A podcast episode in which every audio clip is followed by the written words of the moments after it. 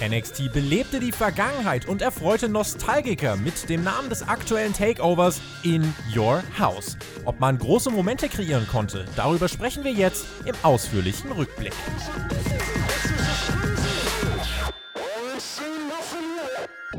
Hallo und herzlich willkommen. 25 Jahre nach dem allerersten In Your House hat sich In Your House wieder zusammengefunden. Diesmal bei NXT. Und wir haben uns heute auch zusammengefunden, um darüber zu sprechen über NXT In Your House äh, zu sprechen. Und an meiner Seite wie immer natürlich niemand Geringeres als der großartige Da Mac.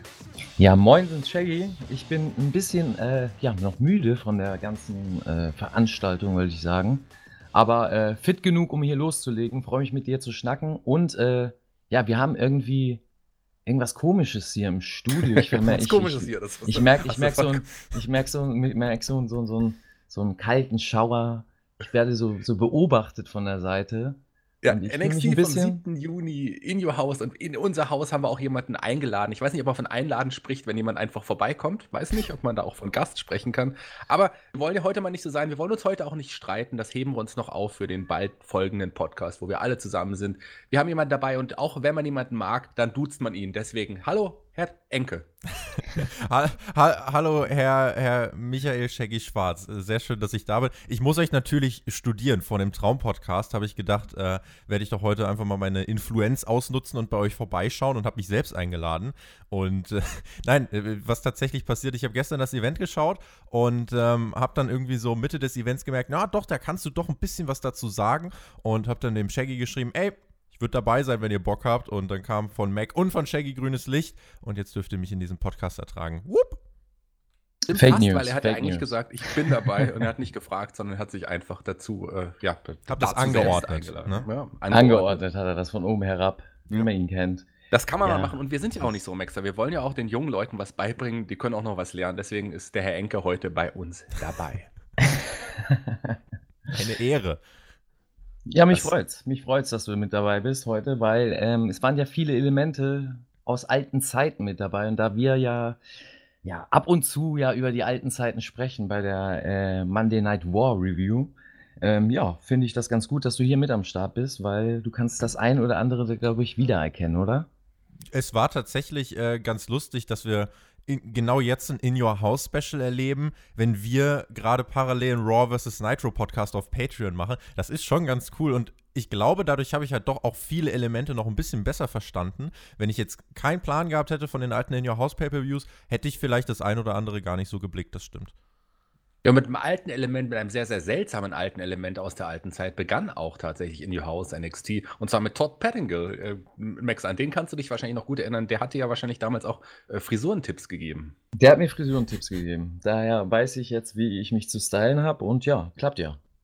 Der war da und hat auf die heutigen Matches ist er nochmal eingegangen. Und was ich besonders witzig fand, bei der allerersten In die Haus-Veranstaltung gab es ja ein Haus äh, zu gewinnen, für ein Haus zu verlosen für einen der Zuschauer. Er hatte das gesagt, heute gibt es auch ein Haus nicht zu gewinnen. Das fand ich sehr, sehr witzig.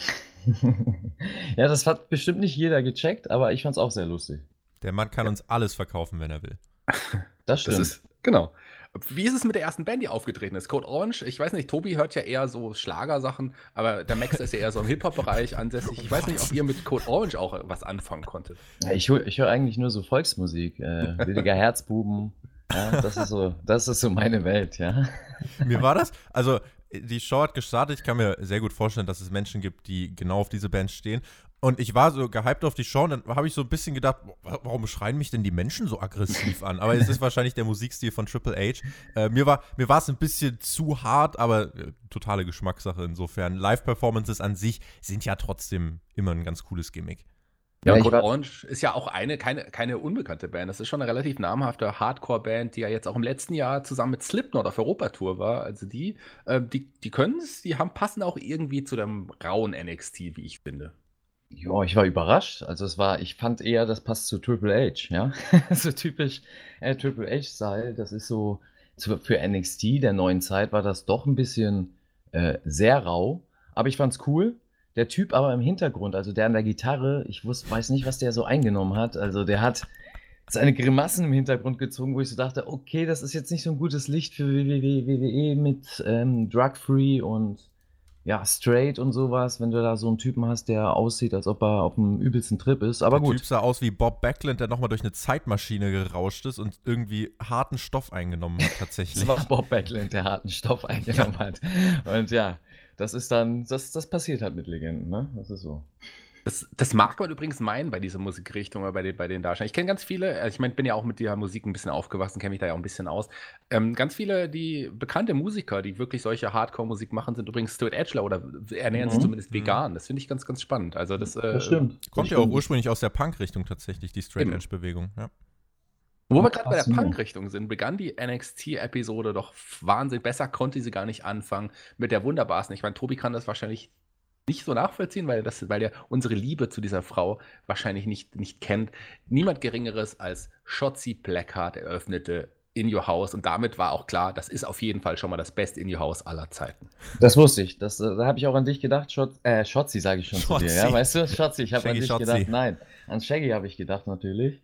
Und dachte schon, ja gut, Shaggy, jetzt weiß mal Bescheid. Das Event kann nur noch gut werden und ja, Wurde es ja dann auch. Ich, ne? ich, weiß übrigens auch von deiner Liebe zu Shotzi Blackheart. Und äh, in Kombination dieser Panzer, wie er durch diese Stage auch, äh, durch dieses Garagentor in dieser äh, In Your House Stage durchrast, fand ich eigentlich auch ganz cool. Generell die Stage und die Aufmachung, ähm, das war ja wirklich einfach wie so ein, äh, das war ja nicht richtig wie so eine Arena aufgebaut, sondern wirklich, du hattest die Stage, dann hast du davor ein bisschen Kunstrasen und dann war ja schon der Ring da. Fand ich aber eigentlich als Setting für diese Show ganz cool. Also ja, war wie damals, ne? Ja, genau. Das war schon ganz geil fand ich auch. War so ein Wink zu damals und äh, hat seinen Charme. Also können sie gerne wiederbringen generell, also mehr Gimmicks als, als Set, äh, finde ich, find ich geil. Das ist so oldschool. Also. Ja, absolut. Dieses Set war ja wirklich oldschool-mäßig. Ich meine, das so sieht ja auch kein, kein Haus aus, aber das war wirklich so eine Anlehnung wie das Logo. Es war ja auch nicht das Original-Logo, aber es war auch eine Anlehnung an das Original-Set, an das Original-Logo von In Your House. Hat man sehr, sehr schön gemacht. Und mit einem Panzer am Hause zu, äh, vorbeizufahren, das ist ja so ein bisschen, als würde man sich in die aktuelle, sein aktuelle Amerika äh, versetzt fühlen, wahrscheinlich.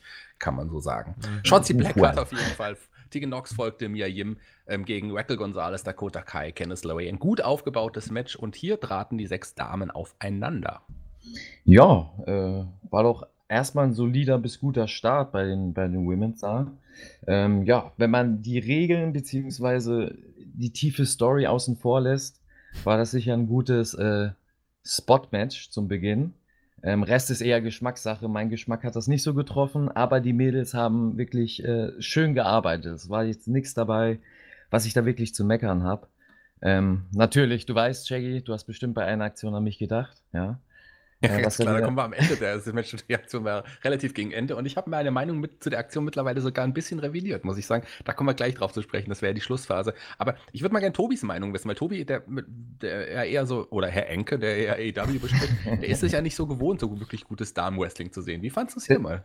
Ach, mittlerweile ist besser geworden. Ähm, ich habe Aber willkommen, ich, übrigens willkommen hier bei, bei gutem Women's Wrestling, Tobi. Mhm. das kannst du dir angucken, mitnehmen. Ja, mache ich, mache ich. Verstaue ich in meinem Rucksack und äh, schütte es an dem anderen Mittwochspot aus.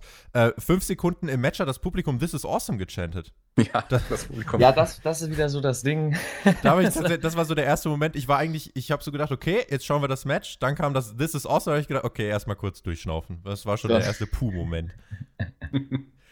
Ja, das muss der Tobi uns auch gleich auf die Nase reiben. Klar, das Damenwrestling bei AW ist natürlich besser geworden, aber die Publikumsinteraktion ist bei NXT nun wirklich äh, Die ist authentisch. Nein, die ist authentisch. ist authentisch. Das, ist, das ist so, wenn man das sieht, das muss man chanten, weil ja, das ist logisch. Awesome.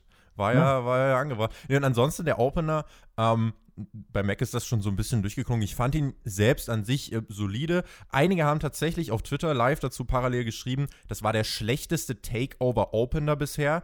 Oh. Beim zweiten Nachdenken, das schließt nicht aus, dass das Match solide war, denn andere Takeover-Opener waren halt auch einfach immer A, sehr gut und B, die lebten immer bisher extrem von der Stimmung im Publikum.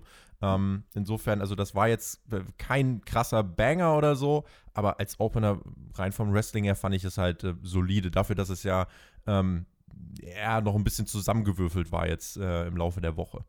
Ja, finde gut, dass du da nochmal das Publikum ansprichst. Das soll man hier nochmal bedenken.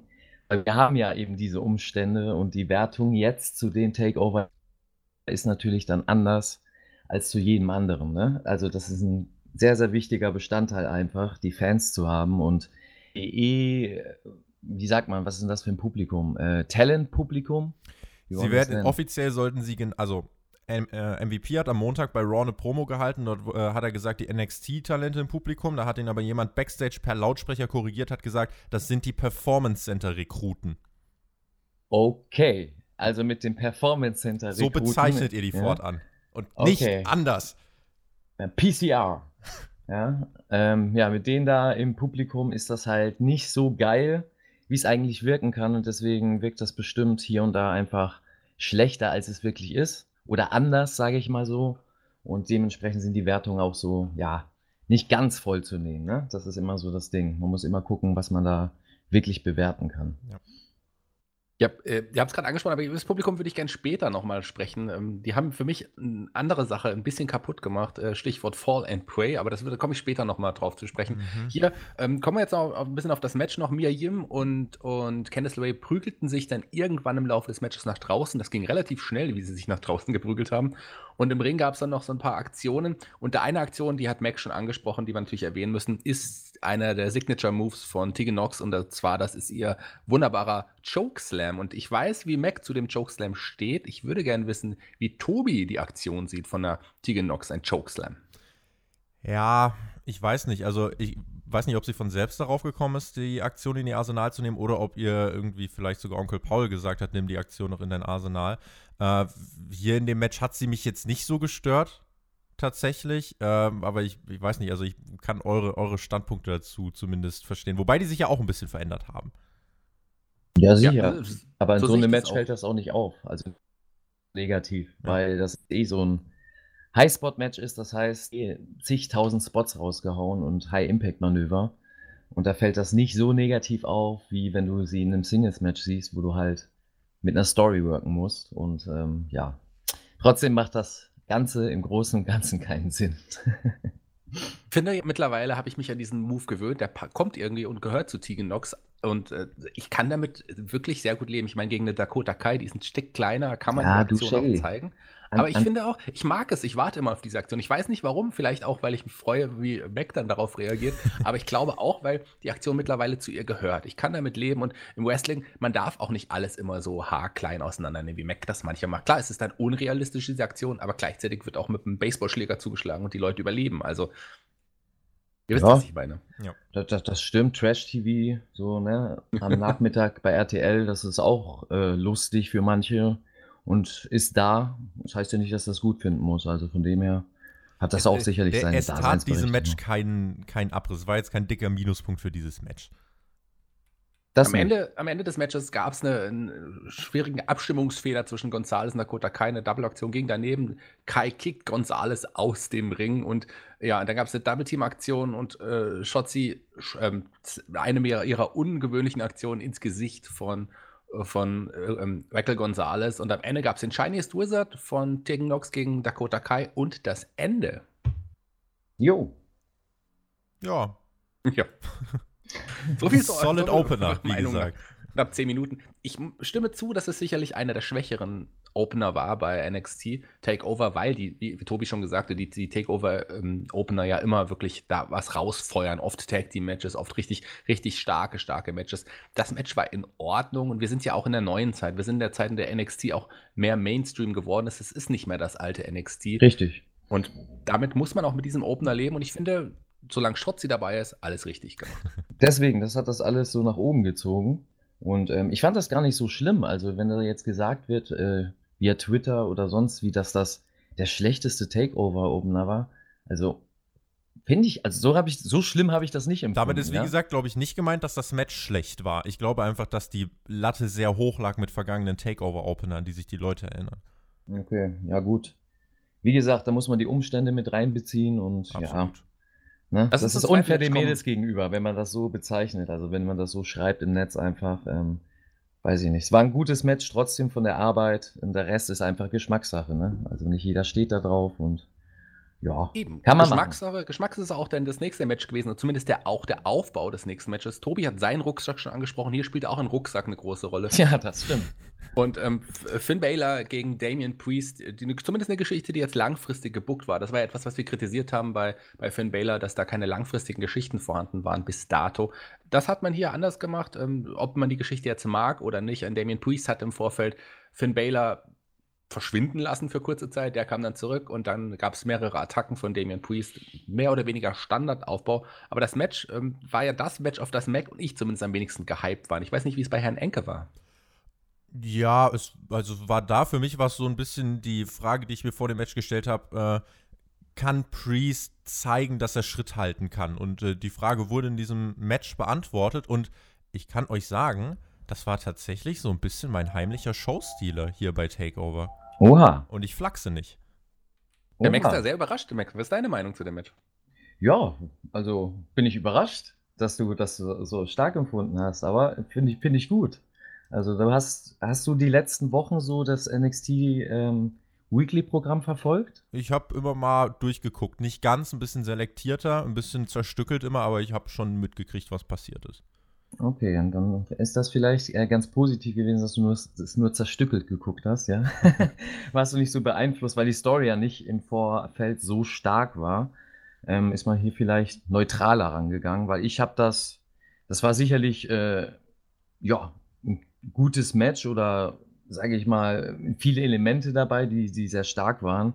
Aber ich fand auch viele Sachen dabei, die einfach ähm, unnötig waren und die das Match in die Länge gezogen haben. Und deswegen fand ich das Match im Großen und Ganzen nur okay und gar nicht so geil, wie ein Bella-Match sein kann, eigentlich, meiner Meinung nach. Wie sagst du, was sagst du, Shaggy? Ja, ich stimme euch beiden so ein bisschen zu. Also Finn Baylor ist ja ohne Zweifel, obwohl wir ihn auch oft kritisiert haben in der letzten Zeit, einer der besseren, einer der besten, die bei WWE unter Vertrag sind. Das kann man so ohne Zweifel sagen. Und die Frage war wirklich, ob ein Damien Priest hier mithalten kann. Und ich finde, er hat wirklich größtenteils gezeigt, dass man auf ihn setzen kann ob man jetzt den Charakter mag oder nicht, aber das ist ein Wrestler, den man gut einsetzen kann. Der konnte hier definitiv mithalten. Hier gab es wirklich ein paar harte Aktionen, wo ich auch mich frage, muss das so sein? Und da allen voran natürlich die Aktion, die, wo er rückwärts auf dieser Treppe gelandet ist, weil die wirklich hart aussah und ich mir nicht weiß, wie, wie, wie, wie, wie die auch durchgeführt werden kann, dass die nicht wirklich schmerzhaft ist. Die sah sehr schmerzhaft aus und das war sicherlich auch schmerzhaft. Ich meine, Mac kann da sicherlich mehr zu sagen. Ja, und da, da sprichst du es eben an, diese harten Aktionen. Ähm, das war mein Kritikpunkt nicht, dass die Aktion gab, sondern mir hat am Großen und Ganzen in dem Match einfach das Selling und das Wirken lassen gefehlt. Das heißt, es waren viele Aktionen da, die geil aufgebaut waren, die auch Sinn gemacht haben, aber danach ist es verpufft. Ich habe mir hier aufgeschrieben, für mich war ein Paradeding, als äh, Bella draußen mit, mit, mit Priest war und Priest von äh, Bella ordentlich kassiert hat und diese Soccer-Kicks gegen den Kopf gekriegt hat an der Guarding Rail Immer wieder und immer wieder und immer wieder. Und das sah sehr brutal aus. Und ja, ungefähr gute 20 Sekunden später steht äh, Priest wieder im Ring, macht selber eine Attacke und ist überhaupt nicht angeschlagen, ist fit wie ein Turnschuh. Und das ist für mich immer so ein, so ein Kritikpunkt, vor allem beim Singles-Match. Ähm, wenn du Zeit hast, warum, ja, warum nutzt man das nicht für, für so, so ein Storytelling, sondern nutzt das eher, um noch mehr Aktion reinzubringen. Ich weiß, das ist so eine Art von Match oder so ein Stil, so, so ein High-Spot-Match zu worken, aber ja, das ist dann für mich so ein Punkt, wo ich dann sage, gut, Geschmackssache, ich will da lieber Selling haben, lieber wirken lassen die Aktion, dass man dran glauben kann, dass man auch, ja, weiß, dass die Aktion Sinn gemacht hat und auch der Wrestler Nutzen daraus hatte, seine Energie dazu verschwenden, so eine Aktion rauszuhauen. Das war die moderne WWE-Version von so einem stiffen Match, wie man sich das halt so im WWE-Kosmos vorstellt. Also die, die Kritik kann ich nachvollziehen, ähm, aber es ist halt, also das ist jetzt nicht irgendwie, dass dieses Match jetzt eine Ausnahme war, das sieht man tatsächlich sehr oft, dass es dann wirklich einfach darum geht, Leute durch Tische zu schubsen, mit Stühlen zu schlagen, aber einfach nur, um es halt zu machen. Nicht damit das eine ganz große Wirkung hat, sondern nur damit das Publikum mal kurz wow macht und dann war es das. Ähm, wie Shaggy das schon äh, gesagt hat, ähm, Damien Priest hat Schritt gehalten mit Finn Balor. Das ist eigentlich für mich so die große Message eigentlich aus diesem, äh, aus diesem Match. Finn Balor, der hat ja dann das Match nachher auch gewonnen und er hat jetzt mittlerweile tatsächlich elf Siege bei Takeover-Events äh, geholt. Das ist äh, ein Rekord, den man jetzt hier so ein bisschen äh, promoted hat. Mal gucken, ob man da irgendwie noch weiter was versucht zu erzählen. Ähm, aber ansonsten, ich finde eben, dass Damien Priest doch mit der Härte der Aktion und, und auch trotzdem, wie er äh, das Tempo mitgehen konnte, wie er trotzdem sich mit Finn Balor, die, wie die Chemie sich äh, letzten Endes ausgespielt hat, das hatte irgendwie schon was. Und ich muss sagen, äh, wahrscheinlich war meine Erwartung auch gar nicht so hoch, dass es auch nicht so schwer war, die zu übertreffen. Aber es war einfach gut zu sehen, dass Damian Priest definitiv jemanden, äh, jemand ist, bei dem man doch jetzt mit relativ gutem Gewissen sagen kann, ja doch, der kann bei NXT einen soliden Stand haben. Ich rede jetzt nicht davon, dass er sofort irgendeinen Titel gewinnen muss. Er hat ja auch das Match nicht gewonnen, aber er hat gezeigt, er hat sich legitimiert, warum er bei NXT ist. Und äh, da ich mit seinem Charakter auch eigentlich halbwegs klarkomme, muss ich sagen, war das hier eigentlich ein Win. Also er muss auch gar nicht den Pin holen. Für ihn war das Wichtige, dass er zeigt, er kann mitgehen. Und Finn Balor kannst du jetzt mit dem Sieg, den er sich hier geholt hat, vielleicht in Richtung einer der beiden Titel schieben. Und äh, Damian Priest kannst du jetzt weiter etablieren. Und mit einem Sieg beim nächsten Takeover, finde ich, äh, kann er dann eigentlich auch wieder ein bisschen Strahlkraft äh, zurückgewinnen. Und ja, war ein, war ein gutes zweites Match.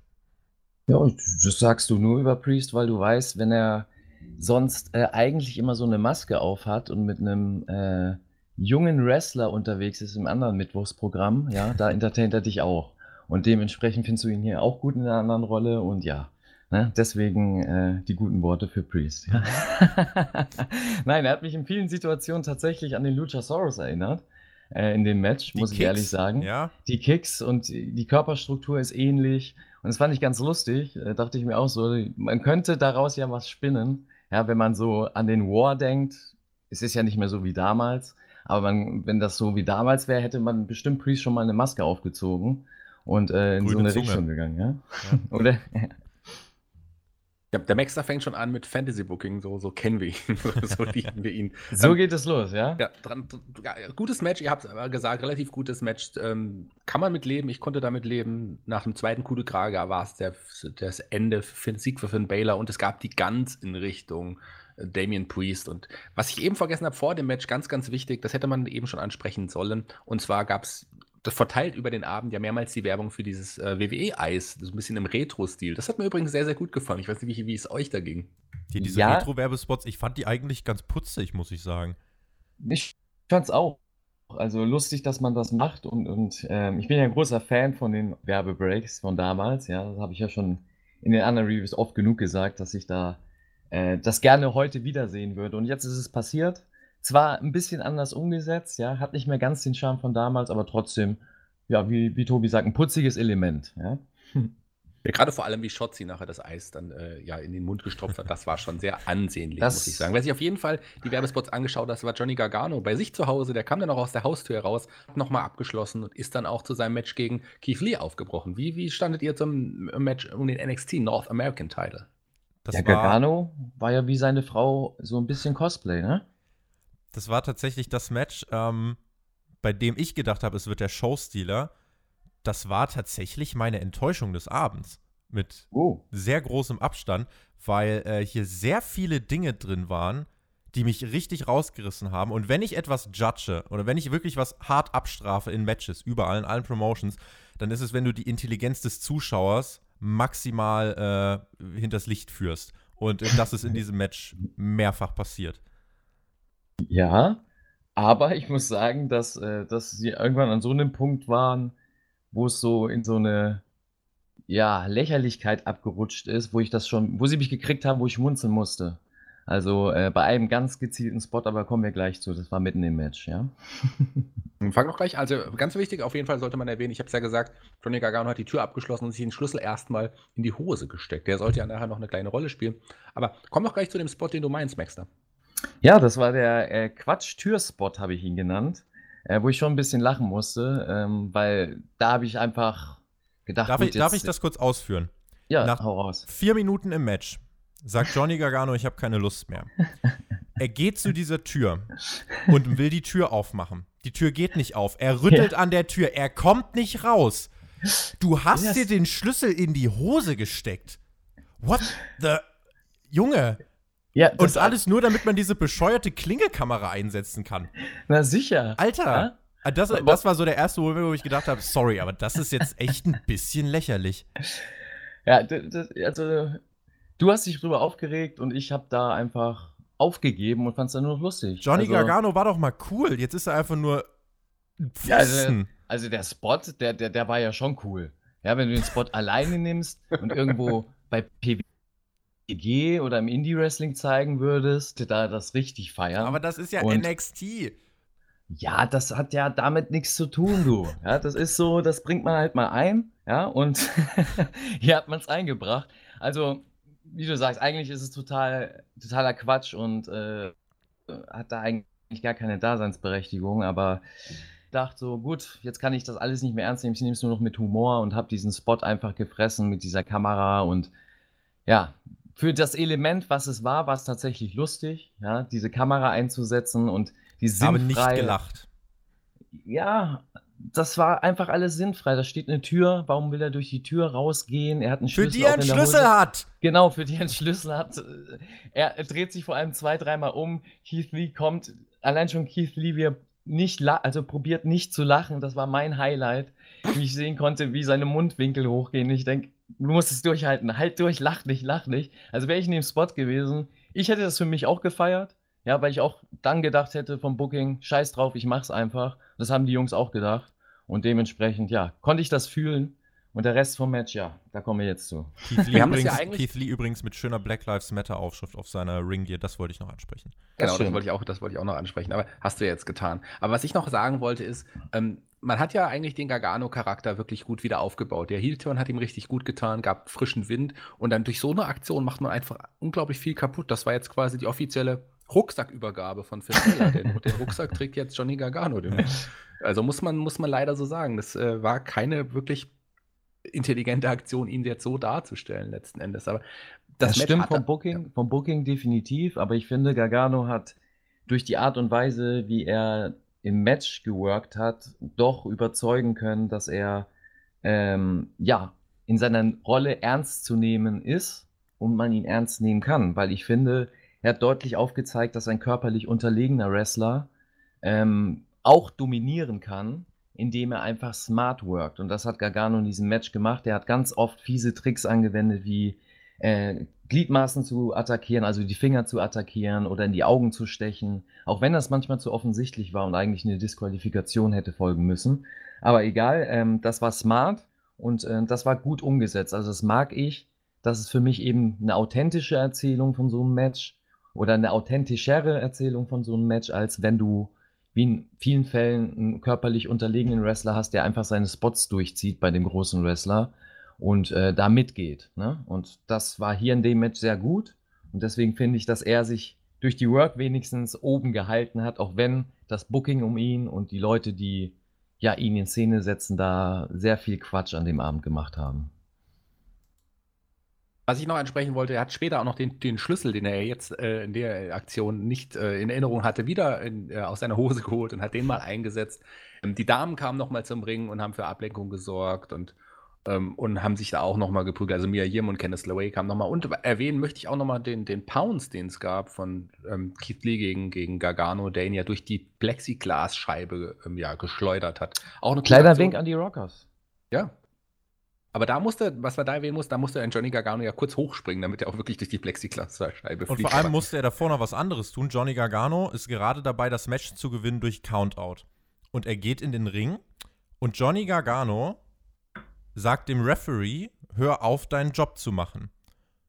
und der Referee hört auf, seinen Job zu machen. Ja. Also dürfen jetzt Wrestler im Ring Regeln ändern. Das sind die Garganos und die dürfen das.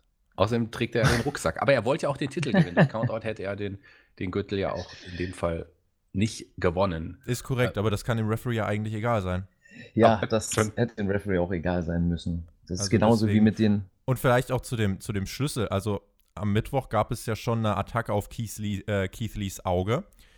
Und ich hätte mir tatsächlich gewünscht, dass man das irgendwie noch mehr als Story hier einbaut, weil er kam ja auch zum Ring, er hat ja nichts gesellt. Also wirklich. Ja, aber du bist anderes gewohnt, ne? Ja, also ich bin, ich bin, es tatsächlich. Du bist gewohnt. eine Storyline gewohnt, wo so ein Spot passiert und das Auge auch dann bestimmt ein, zwei Monate geworkt wird. Eben, der angebrachte und Vergleich, auf den du anspielst, ist natürlich John Moxley, der auch etwas ins Auge bekommen hat. Und der Typ hat es halt wirklich drei Monate gesellt. Überall im Ausland, am Flughafen, den anderen Promotions, wirklich überall hat der Typ das gesellt. Und Keith Lee bekommt am Mittwoch was ins Auge und kommt hier raus und das war's. Und ich sage, okay. also ich, ich ahne, dass er auch jetzt äh, beim, beim nächsten NXT, äh, bei der nächsten NXT-Ausgabe, hier hat er ja nochmal richtig was ins Auge bekommen. Das wird ihn nicht jucken. Der Typ hat wahrscheinlich eine Netzhaut aus Stahl. Das ja, er ist, ist limitless und der ist, das ist der Unterschied. Er ist halt nicht wie Moxley, der ist was. Was der ist härter, der ist härteres Limit einfach. Das ist, ja, das ist hm? Ich finde sowas immer schade. Ja, weil du kannst damit, du kannst damit als ja, Aktion einfach also, ganz leicht eine Bedeutung geben, wenn sie Wochen danach auch einen Einfluss haben.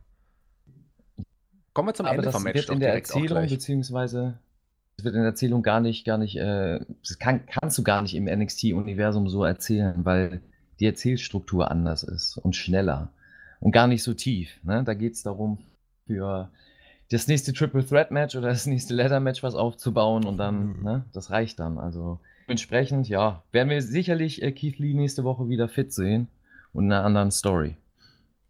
Ich glaube auch, dass die Story hier mit den vorbei war. Denn am Ende hat er relativ klar gegen Johnny Gargano gewonnen. Nach zwei Spirit Bombs und der Big Bang Catastrophe war es dann nach knapp 20 Minuten vorbei. Sieger und immer noch Champion, North American Champion Keith Lee.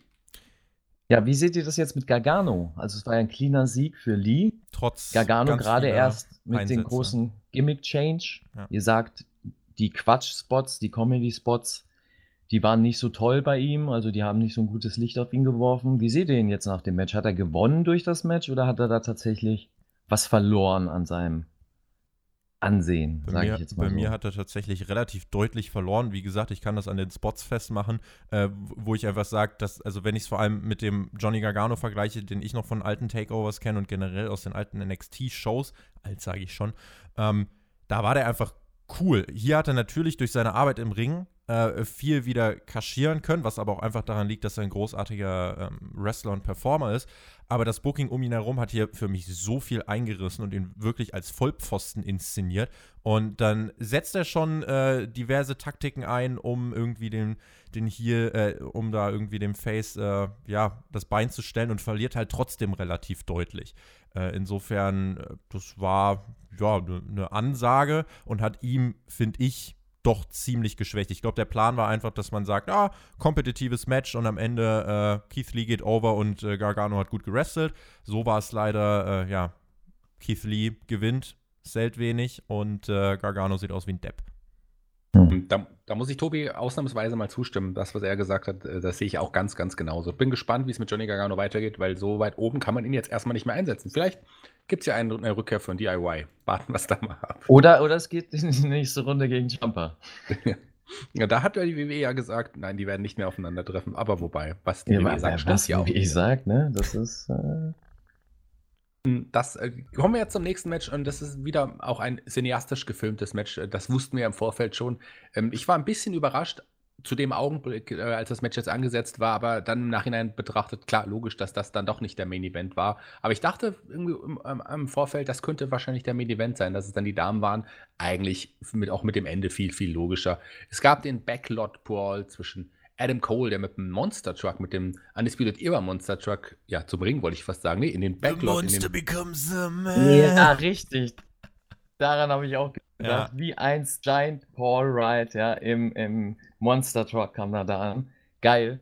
Ja, das fand ich, äh, bis dahin fand ich schon äh, noch geil, das ganze Ding, weil äh, das war wieder so ein Wink nach damals und ähm, schönes Element. Und darauf wurde ja auch gleich geantwortet vom Dream. Ja, der Velveteen Dream kam mit dem ähm, gelben Lamborghini und ich habe extra nochmal auf meinen Parkplatz geschaut. Ich habe gedacht, er hätte mein Auto genommen. Nein, äh, ist tatsächlich steht es noch da. Es Weil Spotify dich so fürstlich entlohnt. Ganz genau. Da, davon konnte ich mir jetzt ja, durch, ja noch. Aber nur durch die, durch die feinen Zuhörer, ja. Also vielen Dank musst du auch mal rausschicken da, Shaggy. Ja, sonst könntest du das nicht leisten. Absolut. du kriegst ja auch unsere, also, ohne euch könnte ich mir keinen gelben Lamborghini leisten. Ich würde jetzt gerne noch einen haben. Ähm, den kann ich mir aber erst nächste Woche kaufen, weil ich muss dazu muss ich noch ein, zwei Podcasts aufnehmen. Ähm, und hier, der Velveteen Dream, den hat sicherlich nicht den nur geliehen. Weiß nicht, ob er von seinem WWE-Gehalt sich ein solches Auto leisten kann. Da muss er mal einen richtigen Job anfangen. Der könnte bei uns auch anfangen. Warum auch nicht? Hier kam er mit dem, mit dem gelben Lamborghini und das Match, also wie soll man das beschreiben? Da stand ein Ring auf diesem Platz. Ja, warte, bevor du, bevor du ins Match gehst, Shaggy, er, er war ja auch hier, es war ja auch eine Hommage. Er von, war der von, Walking äh, Dream. Er war der Walking Dream, richtig. Er hat ja hier äh, Walking Dead Character. Es war Walking Dead und, und diesem äh, Travis Scott, falls ihr den kennt. Ja, ich war überrascht, ja. so, dachte, okay, heute haben wir so ein bisschen Cosplay. Eine Negan-Hommage. So aber fand, fand ich gut. Ja, ich, als Fan von The Walking Dead finde ich das auch ganz nice. In Your House hat ja aber generell nachher auch noch einen ganz schönen Walking Dead Touch, weil die Fans ja zeitweise während der Show wie Zombies gegen das Plexiglas gehämmert haben. Ja, das dachte ich auch. ja, super Vergleich, sehr, sehr gut. Ähm, wo, wo, ich weiß nicht, ist, Maxter ist, glaube ich, nicht so ein großer Walking Dead-Fan, oder? Aber Tobi, das äh, finde ich, find ich gut. Ja. Ähm, man muss dranbleiben. Einige Staffeln waren jetzt nicht die besten, aber Walking Dead ist, ist wieder richtig, hat, hat wieder richtig an Fahrt aufgenommen. Gerade mit den Whisperers, finde ich, äh, ist da noch einiges passiert, muss ich sagen. Ja, ich, ich muss sagen, so fünfte Staffel habe ich ein bisschen durchgepustet und dachte, äh, aber dann langsam wieder aber immer noch unerreicht die Governor-Staffel. Ja, ja, ja, das sehe ich genauso, genau, ja, ja, ja. Das definitiv. der, der Tommy-Vergleich zu den PCRs, zu den Performance Center Rekruten, der ist auch hier wahrscheinlich wieder gegeben, weil die haben auch äh, versucht, ein bisschen Stimmung zu machen. Die saßen in Autos um den Ring, der auf diesem Platz angebracht war. Da waren noch ah, Häuser. Ähm, Setup. Ja, das war von der Full Sail halt. Da also, gibt es ganz viele Film-Setups und das war halt eins genau. davon. Das war eines dieser Filmsets da auf der Full Sail. Hat man, sah gut aus, aber die Art und Weise, wie da gefilmt wurde, hat mich nicht so ganz angesprochen. Ich weiß nicht, wie es euch da ging. Allein, ja, das, das Setup hat für mich schon alles ausgesagt. Also der ganze Sinn dahinter. Das Match du musst dir mal vorstellen, du hast, du hast, machst ein Parking Lot Brawl oder Parking Lot Match oder wie du es auch nennen willst. Da bist du im Parking Lot und da steht ein Kreis aus Autos, also so eine Filminszenierung, was ganz, ganz cool ist. Und dann steht da noch ein Ring auf dem Parkplatz, damit die Leute ein Parking-Lot-Brawl machen in einem Ring. In Straßenklamotten, weil man dieses Element einbringen will, man brawlt. Aber warum ist da dann ein Ring? Auch das, das finde ich, sehe ich gar nicht so kritisch. Wir sind ja immer noch beim Wrestling und ich finde, da kann man auch mal einen Ring da hinstellen. Ich meine, man hat ja auch auf dem Footballfeld ja, einen Ring. Also dann, ich, ich, ich sehe das nicht so kritisch wie du, Max, aber ich finde, ja. das hat schon da irgendwie hingepasst. Ich, ich kritisiere eher auch so die Art und Weise des Films, diese genau. schnellen Schnitte da, und dieses geblendet, Licht, was einen ständig geblendet hat, das, damit konnte ich nicht viel, so viel anfangen. Ich weiß nicht, wie es Tobi da ging. Ja, da wäre jetzt auch mein Einstieg gewesen. Äh, ich hatte ein paar Probleme mit diesem Match. Äh, auf der einen Seite es wirkte halt zwischendurch wirklich wie eine Challenge. Wie viele Kameraschnitte kann man in einer Aktion machen? Und wie sehr kann man die Kamera dabei wackeln? Das Problem ist, es war gefilmt wie ein Action-Drama aber gleichzeitig wird es von den Kommentatoren live kommentiert wie ein Wrestling-Match und das passte für mich überhaupt nicht zusammen. Und es wirkte äh, ganz antiklimatisch, das äh, so zu sehen. Und äh, es gab einen Twitter-Kommentar, da hat jemand geschrieben, wenn du das Boneyard-Match auf Wish bestellst, kommt das dabei raus. Und äh, es war, also es wirkte zeitweise so ein bisschen wie gewollt und nicht gekonnt. Und ich muss sagen, ähm, das mit dem Ring war gar nicht mein Problem, aber ich habe so ein bisschen gedacht, naja, die Kulisse ist ja eigentlich wenn du von oben so drauf schaust, es ist so ein bisschen, es ist dunkel, es ist so ein bisschen Backyard. Ich hätte irgendwie so erwartet, dass da irgendwo noch so Tonnen stehen, aus denen Feuer rauskommt, aus denen es raucht. Ich erwarte irgendwie so was, was Dunkles. Ich erwarte so eine dreckige Schlacht. Und stattdessen bekomme ich, wie Menschen mich mit einem Auto blenden, hupen, chanten, wie ein Uber-Driver vorbeikommt, wie Mauro Ronello 15 Mal Mama Mia schreit äh, und währenddessen 500 Mal mit der Kamera geschnitten wird. Und das war für mich, finde ich, zum Zuschauen extrem anstrengend. Ich auch so super anstrengend zum Zuschauen. Das hat einfach total gestört. Da hat irgendwie vieles nicht so funktioniert. Man hat ja dann die Kulissen auch so ein bisschen eingesetzt. Ähm, ähm, Adam Cole ist dann irgendwann verschwunden. Äh, Velveteen Dream hinterher hat an den Türen gerüttelt. Die waren zu, die dritte Tür war auf. Und da war dann letzten Endes, da war der Zonk dann dahinter, wenn man so will, Maxter. So, ja, genau, so ist Kein Kommentar. Statt, statt, des Tongs war da ja, äh, der, ein, ja ein Feuerlöscher, den, den ähm, Adam Cole eingesetzt hat. Dann wurde weitergebollt auf den Autos und es war, war, das, war das ein Dodge, der da eingesetzt wurde? Ich glaube, der Tobi kennt sich besser mit Autos aus. Der hat, glaube ich, ich zwar noch keine Ahnung von Autos. Ich habe keine Ahnung. Ja, Tobi hat nur einen Fuhrpark, der hat aber keine Ahnung. Das ist so das Ding.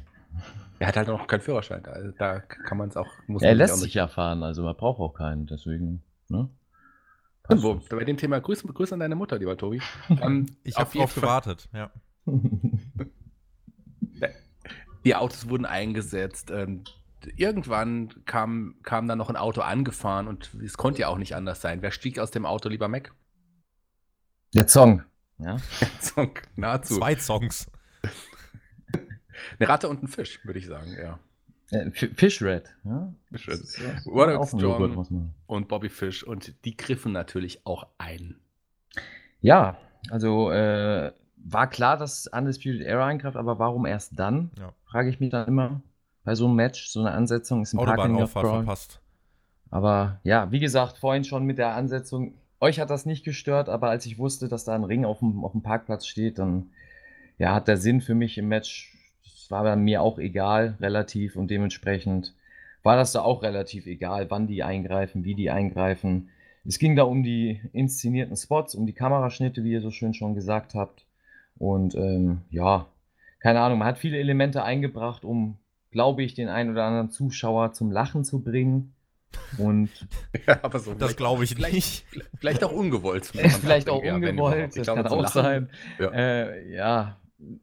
Highlight war vielleicht gerade noch, dass Dexter Loomis aus Hornswoggles Versteck rauskam. Jetzt hast du nämlich den, jetzt hast du es verraten leider, weil das ja? ist nämlich der wahrscheinlich der wahre Grund, warum der Ring da stand. Irgendwo muss ja auch ein Dexter Lume sich verstecken.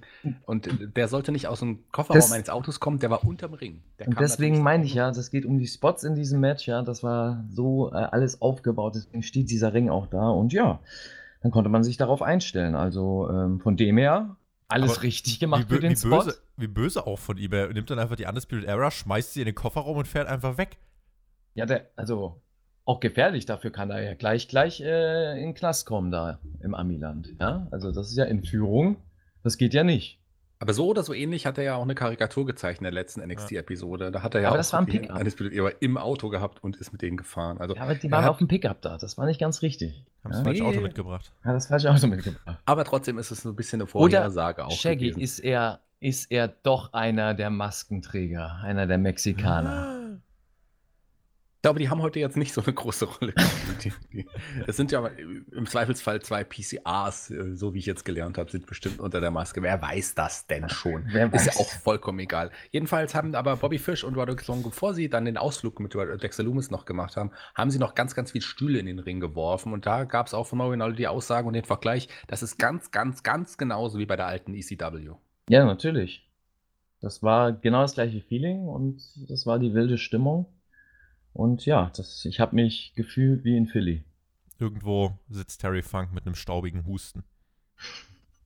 Ja, und hat sich das Match durchgehustet. Aber so, so schlimm, ich meine, es war schon auch irgendwie unterhalten, aber es war leider äh, nicht. Es so war definitiv Entertainment. Also das muss man, das kann man unterstreichen. Ja, es, es war halt für das, was es sein sollte, zu viel Mischmasch. Also es war kein klares äh, Cinema-Match, aber es war auch kein klarer Brawl. Es war so eine Mischform von beiden mit Elementen, die äh, ja, jeweils irgendwie immer so einen Kontrast aufgewiesen haben. Es war nicht schlecht, aber es war halt äh, gerade für ein NXT-Titelmatch, muss ich sagen, doch schon eher ein bisschen dünn, jetzt auch gemessen an anderen Titelmatches. Wäre es in dem Fall besser gewesen, so Frage an euch, hättet ihr da lieber ein normales Match ja. gesehen? Ja. In der Definitiv. Halle? Ja? Ja.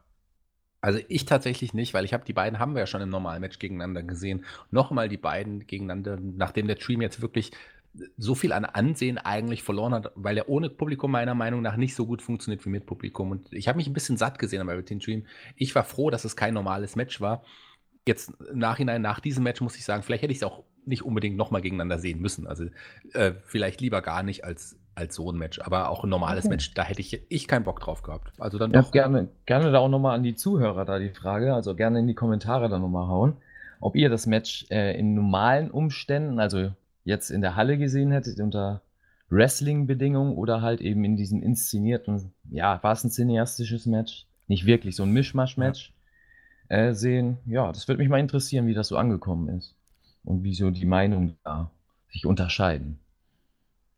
Der Ausgang äh, vielleicht, äh, wenn, ich, wenn ich den mal Shaggy ganz fies vorweggreife. Es gab ja äh, nachher noch den, ähm, den äh, Elbow vom Velveteen Dream äh, auf, einen, auf dem Purple Stuhl sitzenden, Rainmaker. den Purple auf Rainmaker, genau, ja. auf dem auf dem Stuhl sitzenden Adam Cole zum Nearfall und dann äh, letzten Endes der Panama Sunrise äh, vom Middle Rope in den äh, Stuhlhaufen hinein zum Sieg für Adam Cole.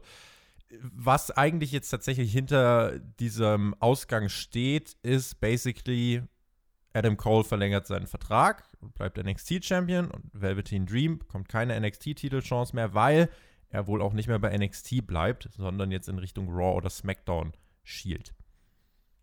Hm. Das, das hoffen wir genau. zumindest. Ich glaube, das wird so sein, denn Velveteen Dream wird äh, uns nicht mehr so lang auch bevorstehen, aber das äh, ist, glaube ich, eine Bereicherung auch für, für den Haupt, Hauptkader, muss ich sagen. Da können dann ja auch ähm, und der, unser lieber Chris und der, der Björn dann noch über ihn berichten.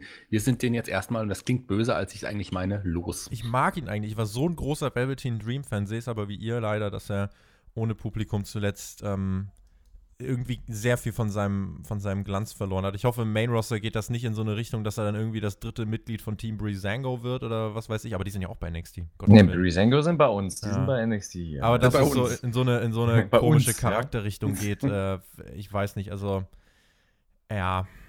Er hat, er hat seine Höhen gehabt bisher bei NXT, jetzt die letzten Monate waren eher so ein, eher so ein Tief. Ja, aber auch bestimmt aufgrund, ich meine, er hat auch ein bisschen Reputation eingebüßt aufgrund dieser möglichen Verfehlungen, die er auch in Social Media hatte. Das mhm. weiß man ja bis heute immer noch nicht ganz genau. Aber es bleibt halt an ihm hängen, das ist das Problem. Hängen blieb übrigens auch das nächste Segment mit drei alten Männern hinterm alten Computer. Drei alte weiße Männer. An die könnt ihr euch wahrscheinlich auch noch erinnern. Ich weiß nicht, ob Tobi die noch kennt. Das war die, die Ex.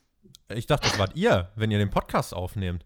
So stelle ich mir das vor, wenn ihr, wenn ihr hier. Also so, so bleich bin ich jetzt auch nicht geworden, Tobi, ja? Also. wir sind zwar auch, wir sind zwei alte Männer, vielleicht nicht unbedingt weiß, aber so in etwa sieht es auch aus, wenn wir tatsächlich einen Podcast aufnehmen. Wir müssen ja erstmal dann schauen, wie wir uns, wie wir dann uns connecten und so am Computer. Erstmal einwählen. Ist nicht so einfach, genau. Über ICQ und dann alles dies. Liebe Grüße an Günter Zapf an der Stelle. Oder der AOL Instant Messenger, den, den der AOL, uh, ja, das dauert den der Max und ich eigentlich benutzen. Aber ist ja genau für die NXT-Zuschauer, der durchschnittliche ja. NXT-Zuschauer ist ja 56 Jahre, da seid ihr ja genau in der richtigen Zielgruppe. Richtig, die kennen das alle noch. Ja. Ne? Das ist Ganz so. genau. Ob Falls wir ein paar AEW-Zuhörer haben, ne? es tut uns leid, ihr müsst dann halt ein bisschen googeln. Dann findet ihr auch raus, über was wir sprechen. Ach, was wollen wir? So Hipster-Publikum wollen wir gar nicht, oder? Die Money-Demo. Kommen wir zum nächsten Match. Das ist jemand, den wir wollen, der aber auch, glaube ich, auch die jüngeren Leute anspricht. Ähm, der kam zum Ring, super Entrance, das haben wir jetzt schon mehrfach gesagt. Ähm, Karrion Cross zusammen mit Scarlett. Ähm, Scarlett ist auch äh, was haben Frau. wir Was haben wir mehrmals gesagt, Shaggy? Tolle Entrance. Doch, der Shaggy hat ähm, recht. Äh, ich glaube, das war ein geiler Entrance, oder Shaggy? Auf jeden Fall, bis aber plötzlich das Publikum mit eingestiegen ist und es die Fall and Pray Rufe gab und da war ich draußen. Das hat mir echt, also das hat mich das hat mich wirklich gebrochen. Oh. Ha, das war dein Triggerpoint. Das, ja. war echt äh, das war echt furchtbar. Ich habe auch gedacht, richtig geiler Entrance, bis das Publikum den Mund aufgemacht hat. Aber ich, ich glaube tatsächlich, die sollten das machen. Ich glaube nicht, dass die das aus freien Stücken gemacht haben.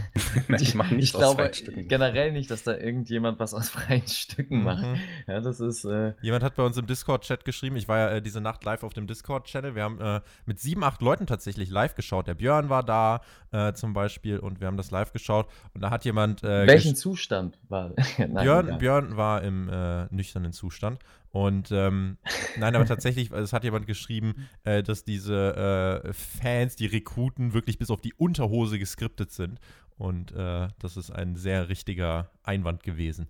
Das ist ein harter Vorwurf, würde ich jetzt mal sagen. Da will ich Beweise sehen. Ja, aber man muss ja auch sagen, die haben ja wirklich, die tragen ja auch Wrestling-Fan-Shirts und so ein Quatsch. Also das, äh, das, das verstehe einer, wer will, warum man das genauso macht. Man, wir haben ja in, in, den letzten Monaten oft gesagt, warum setzt die WWE nicht auch Publikum ein? Warum? Die haben doch genug Leute, die stellt sie doch ins Publikum. Jetzt machen sie es und jetzt ist es eigentlich schlimmer als zuvor. so empfinde ich das zumindest. Ja, schlimmer nicht. Also es ist Doch. schon besser, es ist ja wirklich nur fürs Unterbewusstsein, dass du ein bisschen Geräusche hast. Es ist besser als Stille. Aber, aber, wenn, äh, aber sorry, Tobi, aber wenn ich diese Geräusche stören und in dem Fall mich ja sogar wirklich brechen in diesem Fall, äh, dann habe ich lieber keine. Also ich hätte sie lösen, ja, sie lösen halt eine also dann bist du halt jemand, der sagt, lieber Leere statt irgendwas. Ich, ich denke mir, wenigstens habe ich dann irgendeine Emotion zu diesem Match. Weil wenn es jetzt wirklich nur komplett still und schwarz wäre, äh, im Hintergrund, dann wäre das, ich weiß nicht, dann wär, würde mich so eine Show nach einer Stunde komplett ausgesaugt haben. Ja, ich bin da bei gar keinem von euch, ja. weil ich sage, äh, wenn dann Publikum, dann bitte besser einsetzen. So, und ähm, ich bin mit beiden nicht zufrieden. Also mit dem Publikum, was wir jetzt bei WWE haben, aber auch nicht mit der Stille. Und dementsprechend, äh, ja, bin ich der Gelackmeierte, weil man äh, da ein wichtiges Element äh, ja nicht mehr hat, was mich da rausholen kann oder beziehungsweise positiv dazu beitragen kann, wenn ein Match nicht so gut ist oder irgendwas besser erzählen kann. Ja, ist schade für mich. Also ähm, mal gucken, wo WWE ja. landet damit. Ähm, die wollen halt den Unterschied, denke ich, noch machen, wenn sie eben dieses Publikum einsetzen, dass sie da nicht einfach was kopieren, was es irgendwo anders gibt, sondern ihr eigenes Element einbringen und kostet es, was es wolle. Und wenn es halt in dem Fall negative Auswirkungen hat, dann ist es halt so, aber man steht trotzdem unique da. Vielleicht noch ganz kurzer Einwand äh, dazu. Äh, Triple H wurde auf ähm, Twitter äh, von einem Fan darauf hingewiesen, äh, der immer in der Full Sale zu Gast war, äh, wie das denn aussieht, weil er stand vor der Full Sale noch an diesem Tag und hat gesagt, äh, so nah und doch so fern. Und Triple H hat aber gesagt, bald. Also vielleicht so ein kleiner Hinweis darauf, dass man bald, zumindest in der Full Sale, wieder Leute, also echte Menschen mit echten Gefühlen da reinlassen möchte.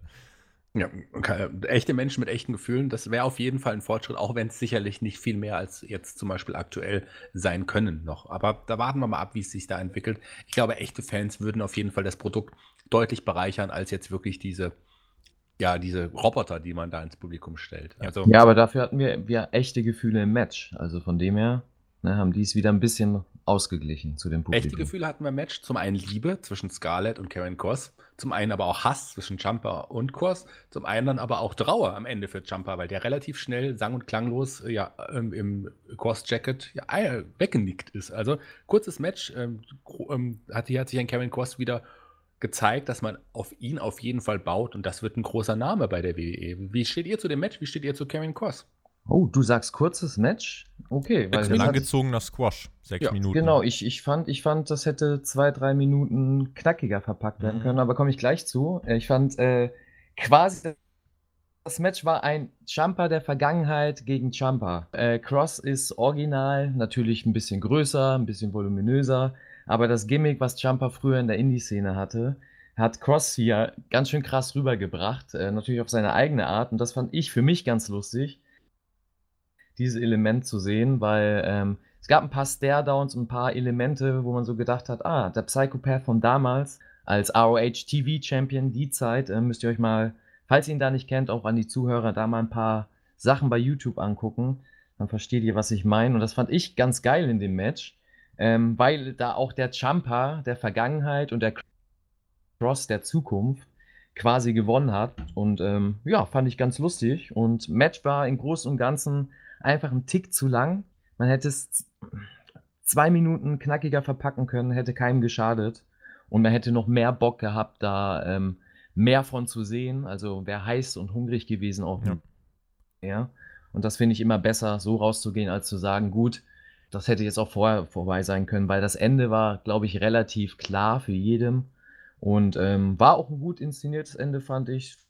Fand es nicht schlimm, dass Jumper da gechoked worden ist. Und ähm, ja, wie wir schon gedacht haben, war Jumper quasi so ein, so ein Stepping Stone für, für Cross und ähm, Cross wird sicherlich eine große NXT-Karriere haben. Ich glaube, einige haben vielleicht mehr von diesem Match erwartet. Ähm, für das, was es sein sollte, war es aber, finde ich, schlüssig. Einziges Manko, da bin ich total bei Mac.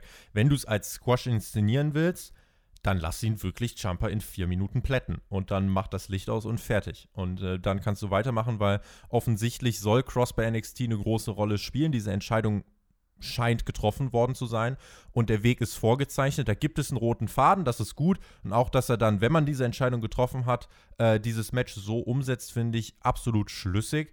Und ähm, auch die Darstellung, äh, ja, dann muss man es wirklich durchziehen, nur dann kann es funktionieren. Und deswegen war das schon im Großen und Ganzen äh, ganz okay, das so zu bringen. Ciampa ist eher immerhin ein ehemaliger ja, NXT-Champion, jemand, der NXT auch lange auf seinen Schultern getragen hat. Und den jetzt wirklich in vier Minuten auseinandernehmen zu lassen, äh, äh, wäre ein bisschen zu viel gewesen, wie ich finde. Da hätte man auch eher einen, vielleicht einen Bronson Reed als Gegner aufstellen Aber können. warum, Shaggy? Gegner. Weil so baust, du, so, so baust du doch den nächsten Superstar auf. Und das ist das, was heute fehlt. Dieses Element hatten wir früher ganz, ganz oft, dass wenn auf einen gebaut worden ist, dann hast du es koste, was es wolle, hast du den in, gut in Szene gesetzt. Klar, aber vielleicht nicht aufgebunden. in seinem ersten Takeover-Match. Also vielleicht im nächsten Takeover-Match hätte der Jumper gerne dann in vier, fünf Minuten fertig machen sollen, aber vielleicht im ersten aber wäre, Match noch. wäre Kane mal so heiß gewesen, hätte er nicht gleich am Anfang die Leute geplättet und das ganze Roster zerstört, ein Cage auseinandergerissen. So, und hätte das langsam aufgebaut, man hätte ihn ein, zwei Mal nur gesehen und dann hätte er ein Match normal gewonnen. Nee, das, das, das kommt, weil du einen überdimensional groß darstellst. Ein Hogan beispielsweise, jetzt als krasses Beispiel, Beispiel, da hat sich alles um den gedreht. Und wenn der einen Schlag angesetzt hat, dann, dann sind die Leute weggeflogen, egal ob sie hart waren und einen großen Namen hatten oder sonst wie. Ne? Und das kannst du, meiner Meinung nach, finde ich, solltest du das heute mehr machen, weil heute haben wir mehr dieses ausgeglichene Booking. Jeder soll gut dastehen und dadurch verlierst du es, dass du wirklich einzelne Leute hast, die glänzen, die rausstrahlen als, als, als Gimmick und nicht nur wegen der Leistung im Ring, sondern eben als Charakter. Ja. ich finde, man hätte hier Cross deutlich auch noch stärker darstellen können, ohne dass Jumper dadurch verliert. Weil Jumper seine Geschichte ist im Moment erzählt und man kann ihn danach in jeder, das liegt jetzt natürlich am Booking, aber in jeder Story wieder heiß wirken lassen. Er braucht jetzt nur einen guten Gegenpart. Ganz klar, aber und Kane, da kann man ihn. Sorry, aber Kane hat auch nicht im ersten Match den Undertaker dann als Gegner oder so oder einen ehemaligen World Champion. Der wurde auch langsam aufgebaut. Ja, aber er hat das ganze Roster geplättet. Der ist in der ersten Zeit in jedem Match reingekommen. Es ging immer die Kane-Theme an. Er kam rein und hat, egal wer das war, hat er weggechokeslammt. Er hat eine ganze Squad auseinandergenommen in der Ära, wo wir eigentlich nur Squads hatten, also Stables, die dominant waren. Auseinandergenommen. Die ganze Nation of Domination, die ganze Biker-Crew um, um Crush rum. Also, und da waren Leute dabei, die waren von der Statur sicherlich auf Kane-Niveau und da hättest du ja auch sagen können, oh, jetzt ist der Charakter von ihm zerstört, weil Kane ihn weggemacht hat. Also nein, man hat einfach daran geglaubt, dass Kane übermenschlich ist in dem Fall. Und ähm, ja, Cross ist natürlich ein anderer Charakter, gar keine Frage. Aber ich meine, dieser, dieses Basisdenken, dass man einen einfach besser darstellt oder als Superstar darstellt, finde ich ganz, ganz wichtig. Das ist ein altes Erzählelement. Genauso wie du es in alten Filmen hattest, dass du einen Actionhelden hattest, der egal gegen wen er gefightet hat, immer der Stärkere war. Ich finde nicht, dass da, sage ich jetzt mal, der Gegenpart dadurch schwächer aussieht. Also ich finde, das ist ein Element, das könnte man öfter bringen und stärker einsetzen. Ja, da stimme ich dir zu, aber ich finde schon, dass Jumper jetzt schwächer dasteht als zuvor dem Match. Das muss man schon eigentlich so sagen. Oder siehst du das anders, Maxter? Ich sehe es anders. Ich finde nicht, dass Jumper schwächer dasteht. Also ich finde, äh, man hat Jumper genutzt, um einen neuen Star aufzubauen. Jumper ja. ist das Katapult. Genau, aber Jumper, es liegt jetzt daran, wie man Jumpers Geschichte weitererzählt. Das ist der, der Faktor. Jetzt, jetzt ist man am Scheideweg. Wenn man jetzt eine gute Story um Jumper erzählt und ihn in irgendeine Richtung aufbaut, alles sinnvoll und dann kannst du aus Jumper genauso weiter den Superstar haben, der Main Roster bei NXT weiter ähm, ja, agiert wenn du natürlich einen Fehler machst und wie bei Gargano, was wir jetzt gesehen haben, ihn dann irgendwie lächerlich darstellst, dann kann Champa natürlich das jetzt der Genickbruch gewesen Warten wir es ab, wie man mit Aber Jumper bis jetzt finde ich es nicht schlimm. Also, Warten wir es da ab. Richtig, also, da würde ich. Reden wir in zwei Wochen nochmal über Jumper und dann schauen wir, wie es da um ihn steht. Schlecht stehen aktuell ist auf jeden Fall jemand äh, wie, wie Robert Stone. Der stand nämlich ganz schlecht und sichtlich fertig am NXT-Zeichen. Jetzt äh, beim nächsten Match. Der, seine Klientin ist verschwunden. Er weiß nicht, was er tun soll. Und er hat immer noch die gleichen Klamotten an, wie jetzt seit mittlerweile zweieinhalb Wochen. Hangover. Ja, das ist das ist äh, ja ein langfristiges Booking, nein, eine langfristige Story, ja. Das ist, das erzählt man so. Man muss sich hat ja mal vorstellen, Chelsea Green hat sich ja von ihm getrennt, nachdem sie ein Match gewonnen hat. Ja, und das, das, da weißt du doch Bescheid. Ja? Also Robert Stone soll sich mal Gedanken machen.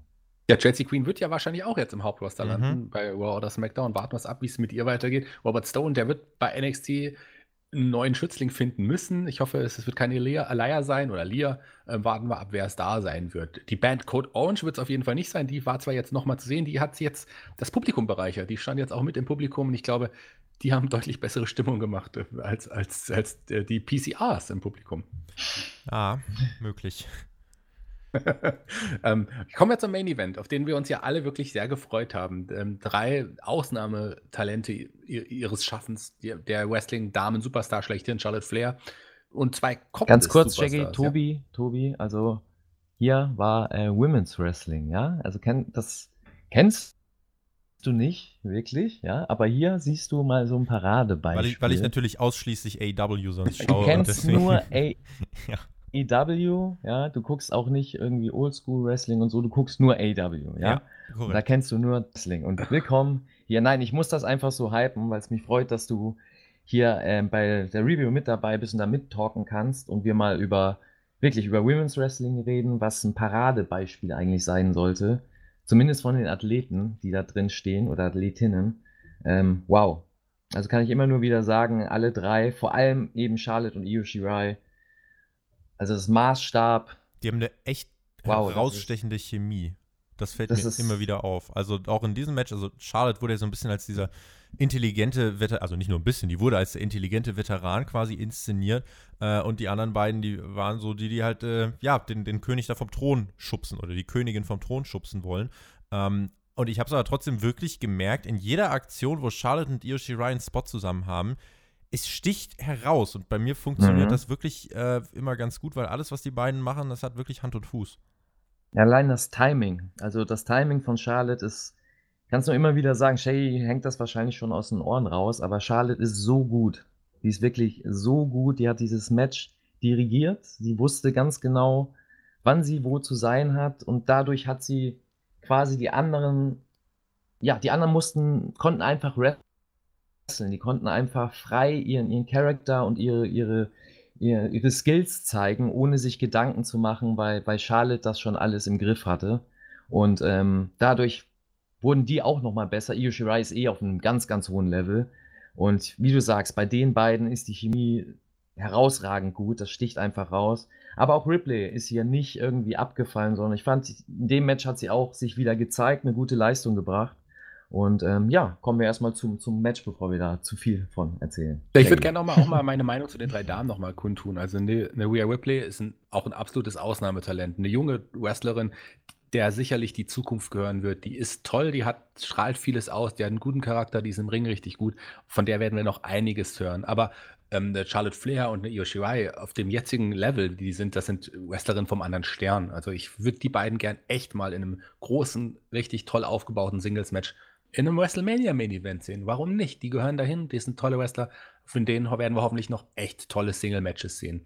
Und ähm, hier waren, hat man aber jetzt aber drei Damen ge ge gezeigt und auch ein Match gesehen, was wirklich richtig gut aufgebaut wurde in den letzten Monaten. Man hat darauf gefiebert, dass die jetzt endlich aufeinandertreffen und hier war es jetzt wirklich auch soweit. Und ich habe mich gefreut. Schöne Entrance ist auch ähm, der, der, der drei und ja, das Match begann auch äh, relativ schnell.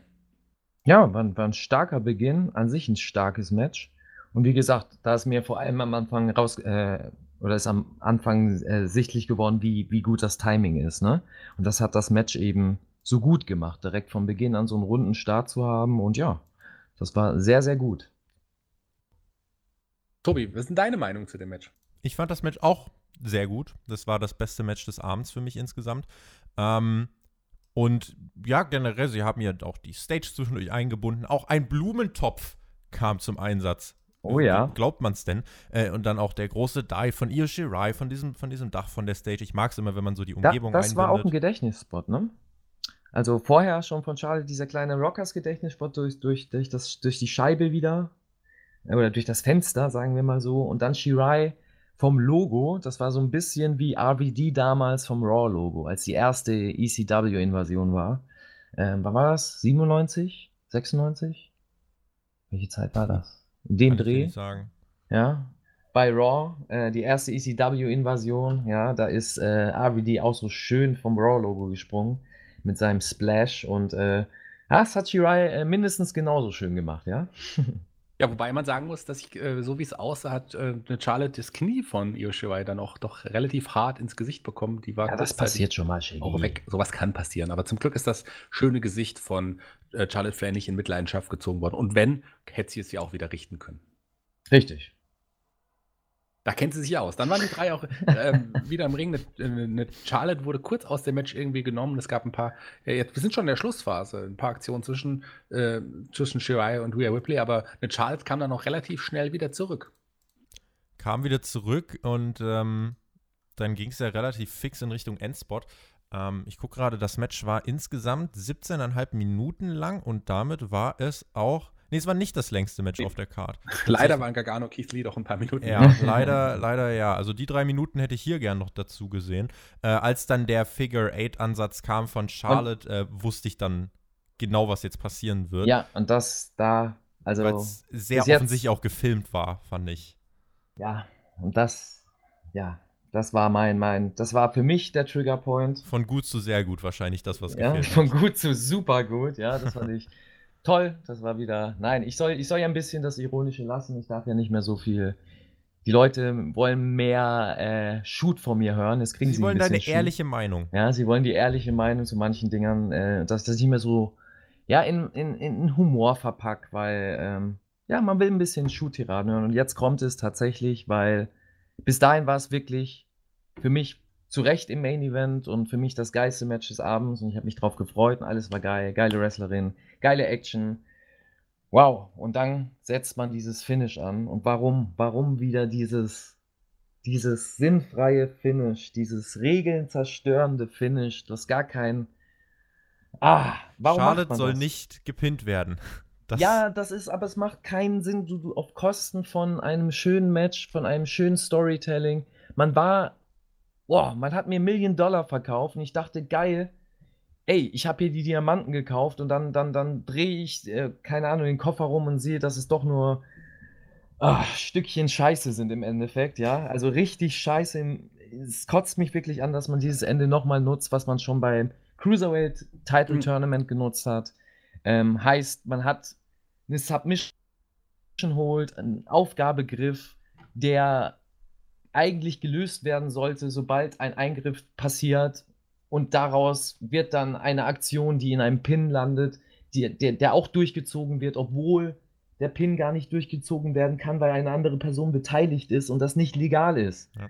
Und du denkst dir, ah, und kein stört's, ich weiß, ich reg mich wieder alleine auf, hm. und kein stört's und jeder sagt, es ist Entertainment und nimm das nicht so und es ist doch egal und das war trotzdem ein gutes Match und mich hat das nicht gestört und die Leistung war überall. Also ich, das ist egal. Ich muss da tatsächlich einhaken. Fertig, ich habe dir ja beim Cruiserweight-Titelturnier zugestimmt. Da fand ich das Ende auch, auch bescheuert. Hier habe ich es ein bisschen anders gesehen. Es gab den Moonsault während des Figure Eights und ähm, dann, das hat aber auch Charlotte ausgenockt und sie hat ja nicht mehr den Figure Eight angesetzt und auch, es war auch kein wirklicher Doch, Figure Four drin. Sie, sie war noch verwickelt mit den Beinen und konnte ja. nicht eingreifen. Sie und das geht also nicht. Das ist vorbei. Aber es Sobald war kein Submission-Move in dem Sinne mehr.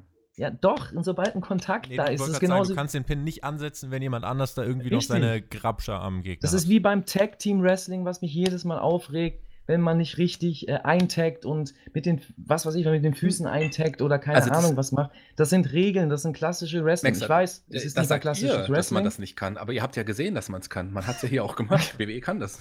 Das stimmt, es ist Sports Entertainment und das muss ich mir dann immer wieder sagen. Es hat wenig mit Wrestling zu tun. Ähm, es ist eine TV-Show, okay, mit dem Aspekt ist in Ordnung. So, aber aus Wrestler-Sicht ist das für mich ein Stich ins Herz. Vor allem, wenn ich ein Match habe, was mich in der heutigen Zeit bei WWE Entertainment auch im Wrestling abholt und ich sagen kann, ey, das ist ein Wrestling-Element und für mich was Schönes, das zu sehen bei einer eigentlichen Wrestling-Show. Und ja, da macht man sowas, was halt wieder vollkommen Entertainment ist und was dann egal ist, wo man sich keine Gedanken machen soll. Und mich stört sowas. Das ist äh, schade, weil sonst hätte ich das Match einfach im Himmel gelobt, weil die Leistung einfach wirklich von allen drei überragend war und was sie da gezeigt haben, geil war, aber dieses Finish.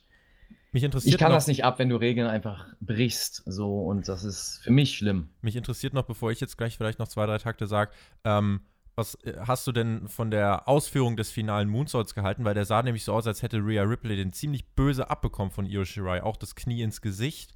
Äh, heißt so, dass Rhea Ripley okay war, aber das war nicht ganz sauber.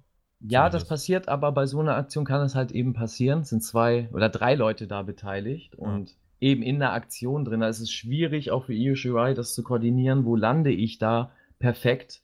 Weil ähm, die Mädels bewegen sich ja auch, die sellen ja unten auch diesen Submission-Move. Und äh, das kann passieren, das sehe ich jetzt nicht als so schlimm an, solange keiner verletzt da rausgeht. Okay. Ähm, vor allem sind das drei robuste Wrestlerinnen. Ne? Es wäre was anderes, würde da jetzt eine der anderen eher püppchenartigen Wrestlerinnen da drin stehen, ja. Aber die sind alle robust, obwohl sie gut aussehen, aber können, die können was ab. Die können, könnten auch mit einigen Männern im Ring stehen und hätten da keine Probleme mit. Also von dem her, äh, ja, geht das schon. Aber wie gesagt, Regeln für mich müssen irgendwo noch sein, damit du das einigermaßen erzählen kannst. Mir geht es nicht darum, dass du Wrestling noch als real verkaufst oder sonst wie, aber irgendwo einen roten Leitfaden hast, weil sonst kann nächstes Mal auch ein Clown reinkommen. Nichts gegen dich, Shaggy, ja. so. Sonst aber, kann man dem äh, Ringrichter doch einfach sagen, dass er seinen Job nicht mehr machen soll. Ja, richtig. Warum hast du dann Ringrichter? Warum hast du überhaupt Regeln? Warum gibt es einen Ringgong? Dann kann man da auch sagen, ey, das ist doch egal, das ist Entertainment. So, ich verstehe es nicht, warum auch, auch manche Fans das einfach dann schön reden in dem Fall und sagen, ey, das ist doch egal. Also, naja. Da sitze ich aber wahrscheinlich so ein bisschen alleine da. Ne? Zumindest heute hier bei uns, weil ich freue mich sehr, dass Io Shirai den Titel gewonnen hat. Und klar, die Art und Weise kann man kritisch hinterfragen. Ich tue es nicht, weil ich mich sehr freue für den Sieg. Auch der Moonsault, wie Tobi gesagt hat, der war schon sehr hart und der hat, glaube ich, Play schon da im Gesicht schon relativ hart auch getroffen. Aber was, was will man machen? War so, wie es ist. Und im letzten Endes hat Io Shirai mit ihren Fans gefeiert und es gab Streamer in den Ringen, es gab Konfetti, es gab äh, Zettel, die reingeflogen sind. Ich fand, das Ende sah wirklich, also gerade die Feier, Feier Feierei, sagt man das so? Die Feierei. Die Feierei. Jetzt hast du die junge Zielgruppe, Shaggy. Da jetzt hast, du sie doch. Jetzt hast du sie. Ich kann ja auch für die jungen, ich, also ich kann ja auch für die Kids, sagt man ja heutzutage. Jetzt hast du es wieder Jetzt hast du sie wieder, wieder, wieder gleich moderne Sachen wie LOL und YOLO sagen. Und in dem Fall war Das ist 2014. Nee, das, das, das, ist auch schon wieder, jetzt hast du es noch mehr versaut. Nein, nein, hier, ja. das ist Jetzt kommt er gleich mit Fidget Spinnern an. ja, die sind doch cool. Die habe ich mir jetzt auch eingekauft. Ich will dazugehören. Nein, das Jojo ist cool. Das ist cool. Ja. Jojo ist wirklich wieder cool. Okay, Egal, jedenfalls hat ihr schon am Ende gefeiert und es sah richtig schön aus. Und ich habe mich sehr gefreut. Auch da haben mich die Fan-Chöre ja, gar nicht so mehr gestört am Ende. Ich habe mich sehr gefreut ja. über den Sieg von ihr. Ja, ja, das ist das Positive daran. Ich habe mich auch gefreut. Und das war tatsächlich ähm, das Einzige, was so überraschend war. Ähm, wir hatten ja schon in der Preview drüber gesprochen, wo ich äh, nicht so viel zu sagen wollte, ja, aber das hat mich tatsächlich überrascht. Äh, hätte ich selber nicht mit gerechnet, dass sie sich wirklich trauen, äh, Shirai oder auch, ähm, sage ich mal, es einfach so machen, Shirai äh, den Titel zu geben. Das war richtig, richtig gut und ja, mal gucken, wo die Story dann hingeht. Ich hätte jetzt mit gerechnet, dass man den sicheren Weg wieder geht und 0815 wahrscheinlich Flair siegen lässt oder überraschenderweise vielleicht Ripley, aber Shirai war für mich das, ja, wirklich das Überraschendste und dementsprechend auch happy für sie, dass sie in so einem Spotlight steht, dass sie da jetzt diesen Stempel als NXT-Champion hat und ähm, ja, mal gucken, wie die Reise so weitergeht bei ihr. Wisst ihr da was? Also, vielleicht, ob da ja. irgendwo ein Main-Roster oder ob sie irgendwo anders hingeht, weil das jetzt doch überraschend ist mit dem Titel. Vielleicht generell mal noch so ein, zwei Takte jetzt äh, von mir zu diesem äh, Main-Event, den ich insgesamt gemessen an anderen Takeover-Main-Events nicht ganz auf dem absoluten Top-Level gesehen habe. Die Umstände, dass da 10.000 Leute fehlen, die Krachmann spielt aber natürlich eine Rolle. Natürlich. Ähm, aber es war trotzdem, äh, finde ich, doch wirklich äh, das beste Match des Abends und es war sehr gut, dass das im Main-Event stand und äh, auch die Schlusssequenz mit dem äh, Titelwechsel, mit der Feierei am Ende, das war schon, das, das ergibt allen Sinn der Welt, das ist total in Ordnung. Ähm, ich möchte aber an dieser Stelle nochmal unterstreichen, wenn das der NXT-Run von Charlotte war, muss ich sagen, war das ehrlich gesagt ein ziemlich großer Waste. Denn auch wenn Rhea Ripley sich rehabilitiert hat, finde ich, hat sie bei weitem nicht mehr den Schwung, den sie äh, vor WrestleMania hatte. Diese WrestleMania-Niederlage gegen Charlotte hat Rhea Ripley, wie ich finde, immer noch sehr geschadet. Und ich habe bei der WrestleMania-Review schon gesagt, mit Björn und mit Chris, das wird bei NXT, also im Idealfall, Rhea Ripley muss diesen Titel im One-on-One fair gegen Charlotte sich zurückholen. Ich habe gesagt, das wird nicht passieren. Und es ist nicht passiert. Und Triple vielleicht H, passiert es noch. Triple H hat im Conference Call, wurde er gefragt, was ist jetzt mit Charlotte Flair? Sie wissen es noch nicht. Also ähm, er hat gesagt, äh, es kann sein, dass wir Charlotte weiter bei NXT behalten, aber natürlich ist sie auch bei Raw und bei SmackDown äh, irgendwie involviert. Sie ist weiter eigentlich ein Raw-Superstar ähm, und, und nicht bei NXT. Das heißt, eigentlich gibt es jetzt nicht mehr so wirklich einen Grund, warum sie dann bei NXT weiter auftreten sollte. Ähm, insgesamt dieser Run von Charlotte bei NXT bisher, finde ich, hat nicht so viel gebracht. Also das hätte man alles auch auf anderem Wege machen können. Ich hätte es mich hätte es mehr gefreut, wenn Rhea Ripley den Sieg bei Mania geholt hätte, richtig Schwung gehabt hätte und dann den Titel von mir aus mit Schwung an Io Shirai weitergibt. Es ist ja auch untypisch, dass Titelregentschaften bei NXT so kurz sind. Wenn du dir anschaust, wie lange eine Basler den Titel gehalten hat, wie lange eine Asuka den Titel gehalten hat, dann war der Run von Rhea Ripley schon verhältnismäßig kurz und der von aber Charlotte noch kürzer. Das und liegt aber sicherlich auch an den Umständen. Das, ne? kann, das kann sicher auch an den Umständen liegen. Dennoch bin ich der Meinung, Rhea Ripley hat das insgesamt unterm Strich, wenn ich jetzt drauf schaue, Momentum gekostet und der Titelgewinn von Charlotte hat das Ganze nicht wettgemacht. Wenn Charlotte zu NXT gehen will, in die beste Women's Division, warum brauchst du den Titel dafür? Warum kann sie nicht einfach sagen, ich gehe zu NXT in die beste Women's Division? Und deswegen, ähm, ja, das noch so ein bisschen mein, mein Take dazu. Äh, Charlotte bei NXT für mich dann leider eher ein bisschen gescheitert. Dass Io Shirai den Titel hat, finde ich gut. Und ich würde mir jetzt aber wünschen, dass sie den auch wirklich lang hält. Und gerade deswegen bin ich der Meinung, ey, dann sagt Rhea Ripley vielleicht jetzt bei NXT erstmal, na, lass es und schick sie vielleicht wirklich zu Raw oder SmackDown. Denn wenn sie bei NXT bleibt, muss sie eigentlich zeitnah diesen Titel gewinnen.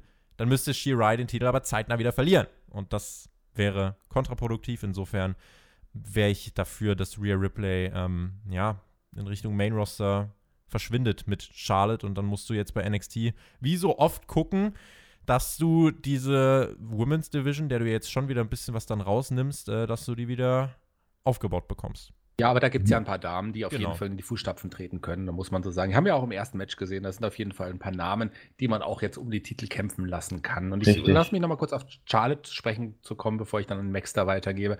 Ähm, ich glaube, man hat ihr den Titel wirklich wegen des WrestleMania-Moments gegeben, als man die Fehde gestartet hat. Da war ja auch nicht klar, wie es äh, dass da kein Publikum mehr sein wird bei WrestleMania zu dem Zeitpunkt. Und man hat es natürlich auch gemacht, um NXT ein bisschen mehr Ansehen zu geben, der Damendivision, um Charlotte ein paar Wochen, ein paar Monate vielleicht bei NXT auftreten zu lassen. Aber wem hätte es geschadet, wenn Charlotte das Match verloren hätte? Überhaupt nicht. Also ich finde, das hätte nicht sein müssen. Ich, ich, ich stimme dir dazu, dass man ihr den Titel so nicht hätte geben sollen und müssen und dass man da einen Fehler gemacht hat. Dass der Titel jetzt bei Yoshirai liegt und dass sie jetzt letztendlich gefeiert, ist natürlich schön. Bedeutet für mich auch, dass ich auch den Tippwettbewerb hier übrigens gegen den Maxter gewonnen habe. Ich habe äh, ja auf Yoshirai getippt. Richtig. Ich habe da, ich habe ganz klar hier auch äh, gegen den gegen Maxter gewonnen im, im, im, Tippspiel, aber das, das ist jetzt nichts, worauf ich mich, worauf ich mich jetzt freue, dass ich gegen den Wrestler, der das alles auch in, hinterblickt, auch so viel mehr Tipps richtig habe. Aber das ist ein anderes Thema. Ähm, euer Kurzfazit jetzt zum Großereignis. Mac. Ja, Kurzfazit. Ähm, ich wollte eigentlich noch was zu Charlotte sagen oder zu, zu der ganzen Geschichte. Ähm, aber ich lasse das so stehen, brauche da nicht mehr auszuholen. Ich, ich glaube, ihr habt da genug gesagt.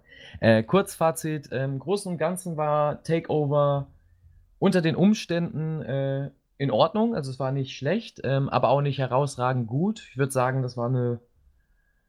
Man muss die Umstände mit einbeziehen, aber ich gebe ja eigentlich keine Noten. Aber es waren. waren Punkte musst du geben, von Punkte. 10. Von 10? Ja. Ja, sagen wir 6,5. es war insgesamt ein solides Takeover in der Reihe der NXT Takeover Events. Wenn man die jetzt stumpf gegeneinander hält, ist es für mich klar das schwächste Takeover bisher, aber dieses stumpfe Nebeneinanderlegen unter diesen Umständen, finde ich, muss man immer ein bisschen differenziert betrachten. Insofern ähm, bin ich da jetzt ein bisschen vorsichtig rumzuprallen, von wegen, hier haben wir das schlechteste Takeover aller Zeiten gesehen. Äh, wenn man es jetzt ganz kritisch sehen will, ist das wohl so, aber ich finde, die Umstände sollte man da doch irgendwie mit einbeziehen. Der Mittelteil der Show hat mir leider gar nicht gefallen. Ich fand den Anfang okay. Damian Priest gegen Finn Balor fand ich gut. Und dann den Main Event fand ich wirklich äh, sehr stark. Das waren so meine, meine beiden Highlights eigentlich bei dieser Show. Und ähm, ja, der Rest war solide at best, würde ich sagen. Und das ist ja, ist nicht schlecht, definitiv nicht aber nicht auf dem Niveau, wie man es eben sonst von Takeovers gewohnt ist. Deine Punkte, Tobi. Meine Punkte, ich würde, ich habe direkt nach dem Event habe ich äh, 6 von 10 gegeben. Ich finde 6 von 10 ist ganz vertretbar, ah, plus minus ja, 1. Also 7 von 10 finde ich fast schon wieder ja, wobei kann jeder für sich so argumentieren, äh, jetzt irgendwie da hier jetzt wieder 8, 9 Punkte zu geben, finde ich ein bisschen irrational. Äh, schlecht, irgendwie 4 Punkte oder so, finde ich, war es auch nicht. Schreibt uns gerne eure Zahlen in den Chat, ich lese das immer sehr gerne. Ich bin der Mann der Zahlen, wie mich der Mac getauft hat. Ja. Äh, insofern äh, bin ich da gespannt. Ja, so 6 von 10, Tendenz 5,5. Ich sehe das ganz genauso wie Tobi in diesem Fall. Also er hat es auch schon schön wiedergegeben, schönes Kurzfazit gezogen. Das kann er ja sogar auch, wenn er will. Ähm, hat, er, hat er ganz gut gemacht. Und, und, ich bin auch bei der gleichen Punktzahl. Ich gebe auch 6 von 10, glaube ich. Äh, eher mit der Tendenz auch zu 5,5 von 10, wenn man das halbieren darf. Aber ihr bewertet das härter als ich. Das ist, das ja. immer, das ist auch, glaube ich, ein, eine Premiere, oder? Ja, weil du es vielleicht nicht immer so ernst genommen hast. Ja, gut, das, das mag sein. Ja, ihr dürft das ja auch nicht. Also Macht ihr heute den Cornet oder was? Was ist da los? Ja? Wir sind der Cornet. Ähm, ja, also klar, wir haben es härter bewertet als Max, da auch eine Premiere wahrscheinlich ist es so. Aber äh, man muss, es war ein solides, großartiges, es hat letzten Endes, wenn man es nicht gesehen hätte, hätte man auch nichts, wirklich nichts verpasst. Also äh, kann man so machen. Ich freue mich für Io Shirai. Das ist das, was am Ende hängen bleibt, so ja. finde ich zumindest. Ähm, das wird uns auch in den nächsten Wochen begleiten. Ansonsten schauen wir mal, wie es in da für die verschiedenen Charaktere, in welche Richtung es gehen wird. Da bin ich ganz, ganz gespannt. Für uns war es das jetzt heute schon fast hier äh, in der Review zu NXT in Your House, NXT Takeover in Your House. Aber eine Sache bleibt uns natürlich am Ende noch und gerade die, die uns ja oft verfolgen, die unsere Podcasts verfolgen, die wissen, was ich meine. Das ist jetzt eine neue Tradition, die wir eingeführt haben. Und weil ähm, wir einen Gast heute haben, der sich selber eingeladen hat, aber es ist immerhin ein Gast, darf er quasi das machen. Wir werden nämlich ab sofort am Ende jeder Episode immer singen. Tobi, du darfst heute das Abschlusslied singen. Das gehört dir. Du darfst ja auch ein Lied aussuchen. Ich darf, ich, darf mir, ich darf mir ein Lied aussuchen. Puh. Ich, soll, ich, soll ich was von Code Orange grölen? Nein, ja. ich kann dir tatsächlich, äh, ich kann, ich kann tatsächlich gerade keinen Liedvorschlag beisteuern. Aber habt ihr nicht am Ende der letzten Ausgabe geweint? Das, Nein, war, das ist ja eine neue Tradition, die wir jetzt Das ist ja die neue Tradition, die heute eingeführt wurde. Ja, dann stimmt mal an und ich stimme ein. Nee, nee, du musst singen. Der, der, der Gast ist immer, ne? Aber dann sag mir ja, dann, dann, dann, dann gebt Also, mir du kannst Schotzi schenkt mir ein Foto singen. Das ist ja unser Standard-Song hier. Schotzi schenk mir ein Foto. schenk mir ein Foto von dir. Sehr schön. Ich glaube, die Tradition lassen wir jetzt ab, auch ab sofort wieder. Und wir haben es geschafft, dass der König singt. So muss es sein. Vielen, vielen Dank fürs Zuhören. Schaut in die anderen Podcasts, begleitet uns hier bei Patreon und äh, auch alles, was ihr so machen könnt. Das kann der Tobi besser, die Abmoderation, weil der weiß, wo wir uns überall finden können. es war sehr schön, mit ihm mal als Gast zu haben. Der Unterdrücker Tobi, so wie er in meinem Handy gespeichert ist, hat uns heute nicht unterdrückt, sondern hat gesungen. Vielen, vielen Dank. Bis zum nächsten Mal. Ihr könnt uns weiter verfolgen, wie der Shaggy das schon gesagt hat. Auf Patreon unter anderem, da kamen am Samstag vier Podcasts heraus. Äh, unter anderem auch ein, wie ich fand, sehr emotionaler äh, und schöner Podcast mit Thumbtack Jack, Remembering Danny Havoc. Ein äh, Special-Nachschlag, der ja einfach viele äh, Geschichten, die Alex mit äh, Danny Havoc auf dem Deathmatch Circle und auch bei WXW hier in Deutschland äh, erlebt hat. Ähm, richtig, richtig cooler Podcast. Hört da gern mal rein. Und ansonsten ist es eine vollgepackte WWE-Woche tatsächlich. AEW in dieser Woche auf Patreon exklusiv. Ihr habt äh, den Donnerstag für euch allein und könnt euch austoben.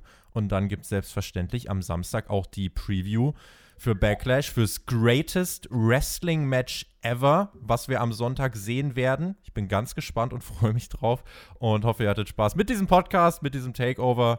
Und äh, ja, wen es betrifft, bis die Tage. Macht's gut. Auf Wiedersehen. Genießt Wrestling. Tschüss. Gotzi, schick mir ein Foto. Schenk mir ein Foto von dir. Wonderful. They call him wonderful. I've been looking for freedom. Bis zum nächsten Mal. Tschüss.